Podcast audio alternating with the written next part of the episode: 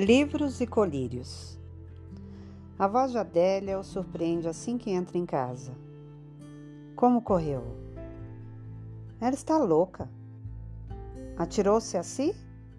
Não, que ideia. Mas a mulher não diz coisa com coisa. E as roupas? Deixei-as na garagem. Fez bem.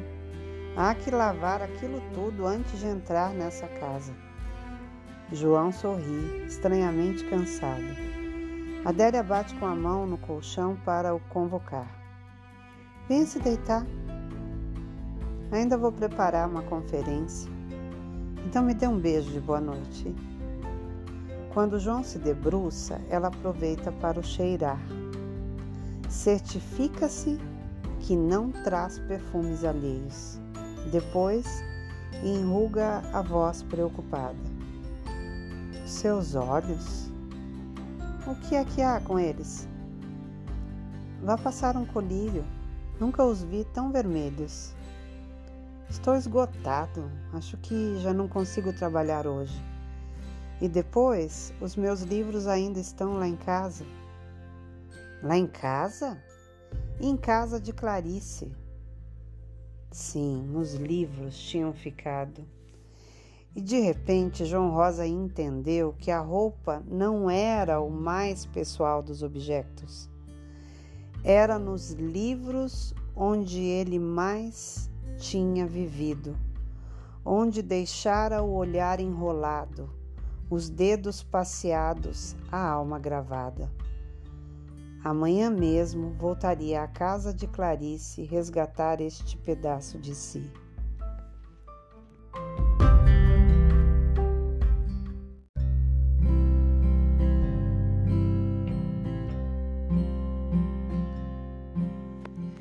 Viver por amor.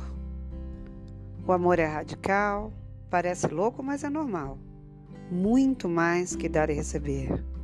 Por Gilson Oliveira. O amor é diferencial que nos humaniza.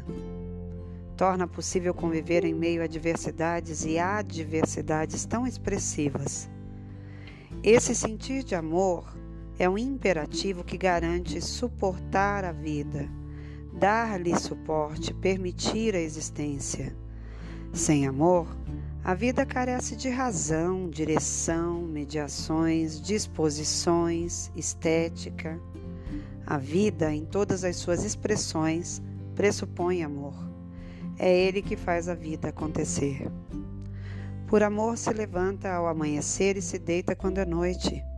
Amor especial é único em cada mão estendida cada sorriso escancarado ou contido, cada olhar curioso para o que ocorre. Quando a palavra vai rareando no contato com o outro e com o mundo, a distância se agiganta, o amor desaparece, mas seu lugar não fica vazio. Ele é preenchido pela indiferença e pior quando cresce ódio em seu lugar. Permitir que o ódio cresça como erva daninha elimina a possibilidade de vida. Faz do verde um galho seco e da esperança uma profusão de ressentimentos nocivos como medo e angústia, seguidos da vingança e da violência. Quando a gente ama, claro que a gente cuida, cantam nossos poetas. Cuidar é ter atitude de pastor, de quem dá pasto, pasta, comida, sustento. Como não se vive só de pão, é pastor o esposo que acalenta no cansaço, que silencia na impossibilidade do diálogo, até que o silêncio seja tão forte que exija por si a presença da palavra de novo. Com o retorno da palavra, em seu rastro, quiçá, retoma-se o beijo, a carícia, a alegria da doação total entre os que se amam. Pastor, o pai e a mãe, despendendo energias totais em busca do de comer para os seus filhos, não lhes permitindo ver em seus rostos nenhum desgaste. Enfim, os gestos de amor não trazem desgaste. Como não se vive apenas do de comer, os pais despendem energias no educar, formar, até que seus filhos tenham asas. Pastor, o que tem misericórdia. Francisco, o Papa, escreveu que o coração do Evangelho é a misericórdia. O coração da vida é a misericórdia. Pois quem sofre desprezo, indiferença, fome e não tem acolhimento, sente o fracasso de si mesmo. Sente-se não amado, não gente, não vida, não significante, não importante. A resposta, muitas vezes animalesca, suja, agressiva, indomável, tem origem onde a misericórdia se ausentou, onde faltaram pastores porque faltou amor na forma de cuidado. Olhe o homem que distribui ternura nas ruas paulistanas para os povos da rua.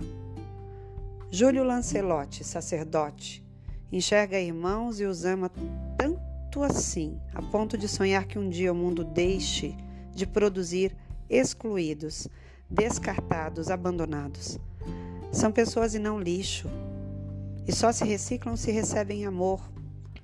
Poderão de novo amar a si mesmos e a todos e a tudo mais. Olhe o jovem sem trabalho, sem orientação, sem consideração, sem autoestima, talvez dependendo de algum baseado maluco para se aguentar. Acham que não precisam de ajuda?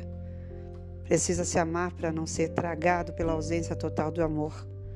O caos da negação da possibilidade da coexistência. O amor é radical. Parece louco, mas é normal. Muito mais do que dar e receber. Dar e dar tempo para perceber que é amor o que se deu. Um círculo que, uma vez rompido, dilacera a alma, tão profundamente que a correnteza de mágoa naufraga a vontade de amar. Só o amor cicatriza e recompõe os tecidos da vida. Só o amor recupera e recompõe o mundo ferido da ausência do amor. No fim das contas, só isso vale a vida.